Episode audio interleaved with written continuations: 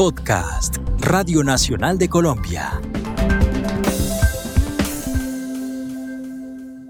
Si tú crees que estás siendo víctima de cualquier tipo de violencia de género, recuerda que existen lugares como la Secretaría de la Mujer o la Línea Púrpura a donde puedes acudir por ayuda o acompañamiento.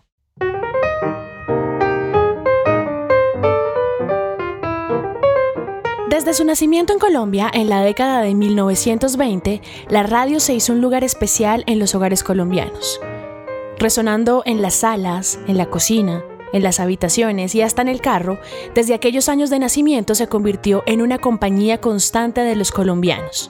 Y claro, así las voces de quienes hacían posible la radio se metieron en cada casa y se convirtieron en confidentes, en amigos de todos.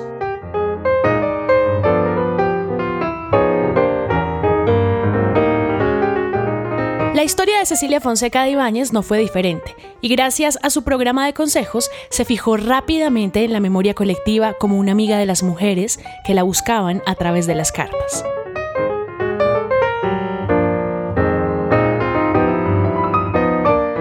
Cincuenta años después le rendimos un homenaje a Cecilia Fonseca de Ibáñez y a todas esas mujeres cuyas cartas quedaron en el olvido. Bienvenidos una vez más a esto que es Voces por Correspondencia un podcast de la serie Retazos de Antaño de la Radio Nacional de Colombia.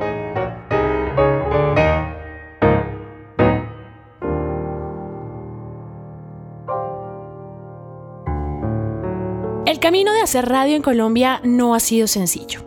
La geografía nacional en aquellos años 20 se mostró como un reto grandísimo para poder atravesar la señal de un lado a otro pero se logró. Y hoy la radio sigue siendo compañía diaria de un porcentaje enorme de colombianos.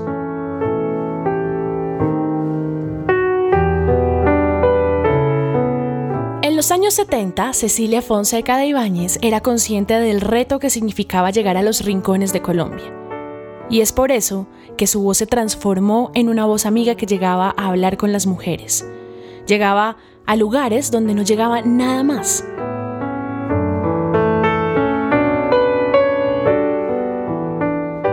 Para Cecilia, la radio jugaba un papel fundamental en la construcción de país.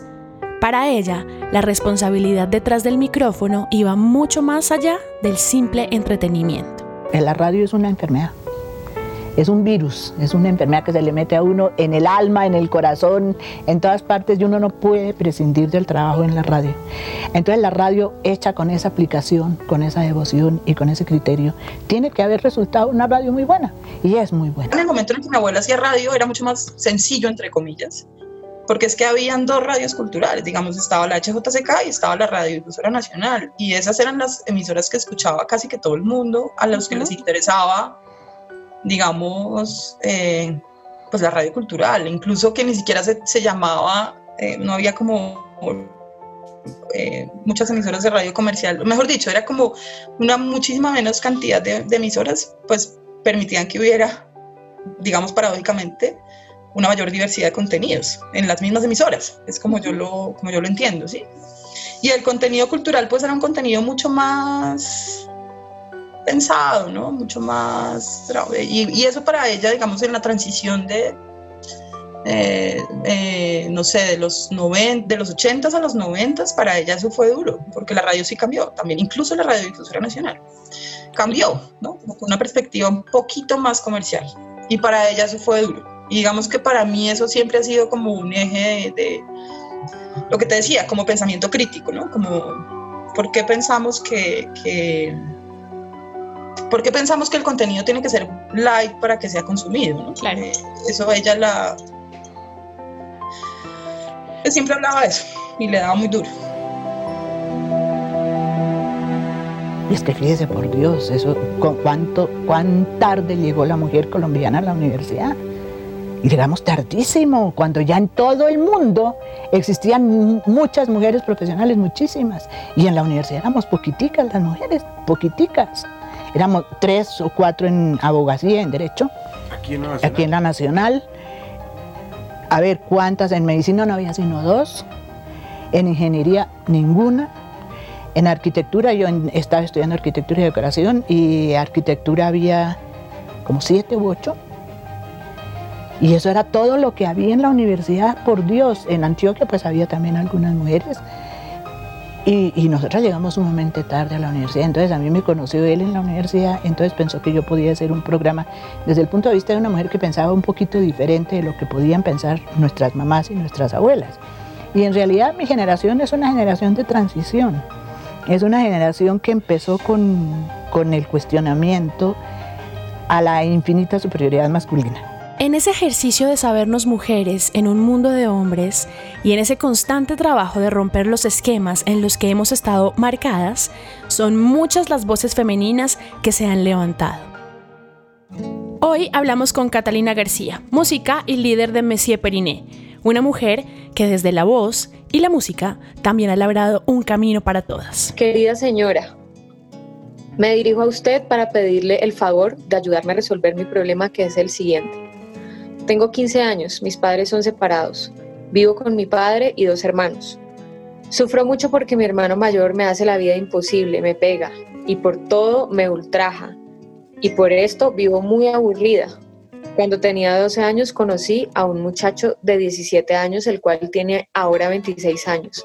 Duramos dos años y medio de novios, pero cuando teníamos un año de novios me dijo Mamita, yo te quiero mucho y desearía que fueras mía, yo lo quería y acepté ser de él. Después, no sé qué me pasó, le perdí el cariño porque él empezó a pegarme por todo y además es muy celoso, él me quiere y me pidió que me casara con él, pero yo no acepté. Después terminamos y él siempre me dice que el día que me vea con otro novio prefiere matarme. Señora, esto me asusta, pues sé que es capaz de hacerlo. Señora, a mi papá le gusta este muchacho porque es muy juicioso y trabajador. Después de haber terminado con él, conocí a otro muchacho al que quiero con toda mi alma. Él también me quiere, pero a mi papá ni a mi familia le gusta porque la familia de él es mala clase. Señora, con este muchacho duramos tres meses de novios, pero terminamos porque yo estaba con un amigo y a él no le gustó. Señora, hay una amiga mía que me dijo que volviera con mi primer novio y me casara para que no sufriera más en la casa. Él volvió y yo volví con él, pero no lo quiero. Quiero al otro muchacho y me han dicho que él quiere volver conmigo. Señora, yo quisiera trabajar o estudiar, pues no hice sino tercero de primaria, pero no tengo los papeles para trabajar. Señora, aconsejeme qué hago. Me caso, espero al otro muchacho, estudio, trabajo. Mil gracias por su consejo. Firma Florecita Sin Oriente.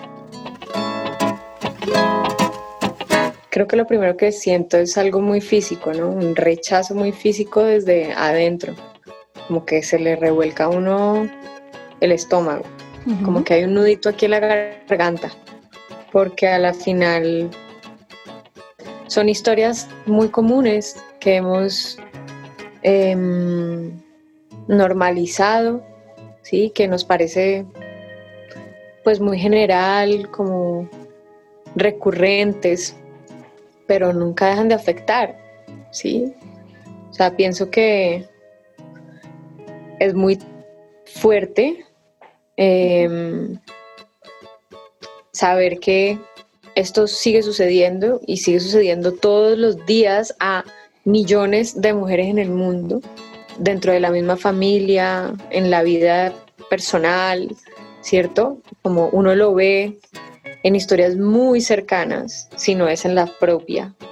Y aunque lo tengamos normalizado, porque pues sí, esa es la verdad y es difícil y, es duro aceptarlo, pero así como esta, hay millones de historias, pues siempre se le revuelve a uno todo y, se siente primero físico.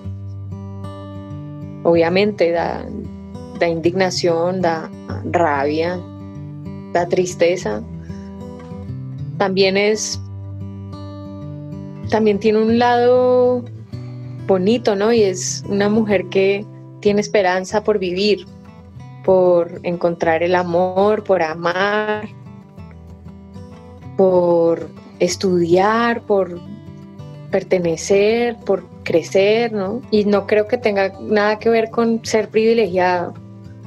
Eh, la violencia de género está en todos los niveles sociales, en todos los rincones, en cualquier barrio, en el más rico, en el más pobre, en el más visible y en el más invisible. Ahí está la violencia de género todo el tiempo presente.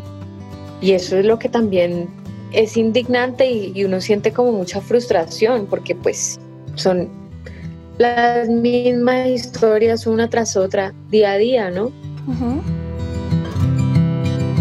He sentido de diferentes formas que hay una diferencia por ser mujer.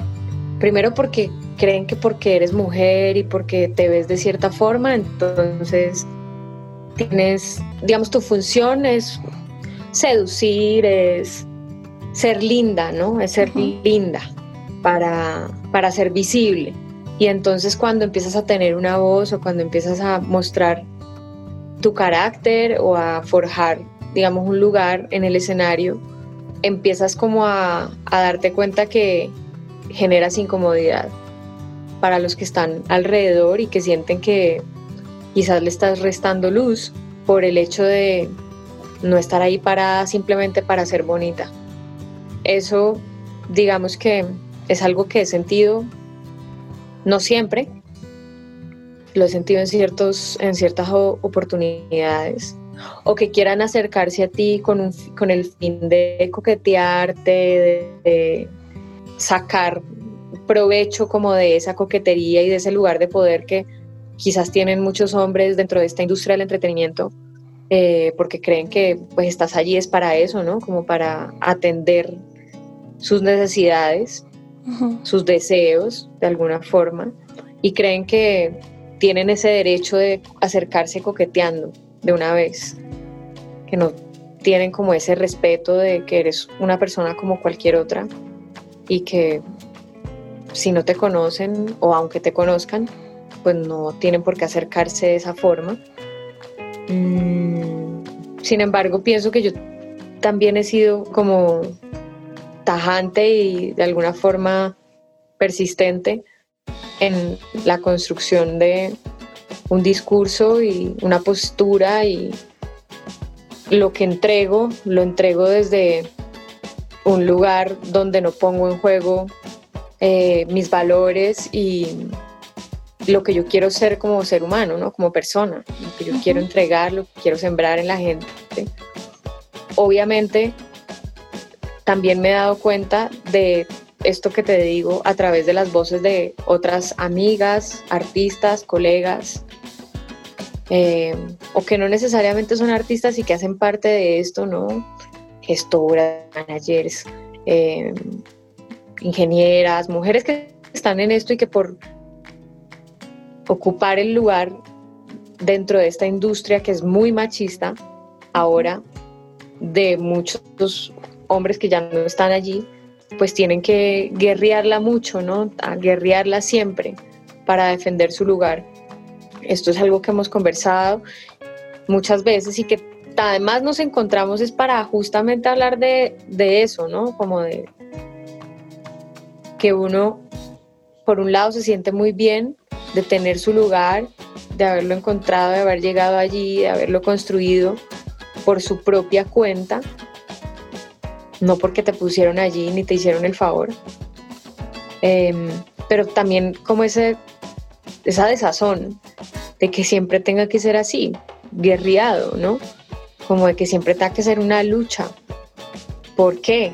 ¿Por qué las mujeres tenemos que venir, nacer para luchar por ser mujeres? Eso es doloroso y, y es, y, frustra, genera rabia, genera cosas que uno quisiera no cargar.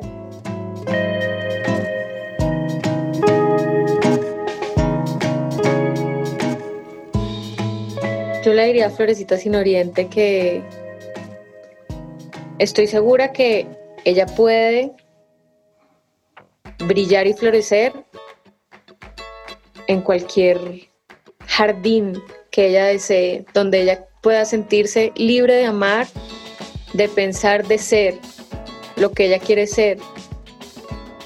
Entonces, por último le diría que no acepte nunca violencia de nadie y mucho menos de alguien que la quiere, que eso no es cariño, que eso no es amor aunque el camino sigue siendo largo, hay que reconocer que en medio de tanta historia, voces como las de Cecilia Fonseca de Ibáñez nos han dado algo de libertad.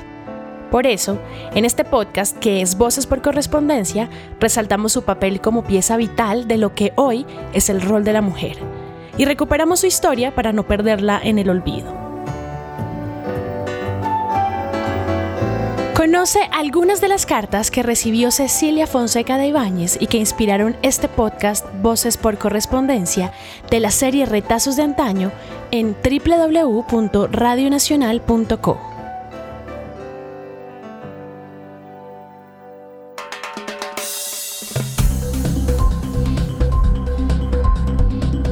Este fue un podcast de Radio Nacional de Colombia.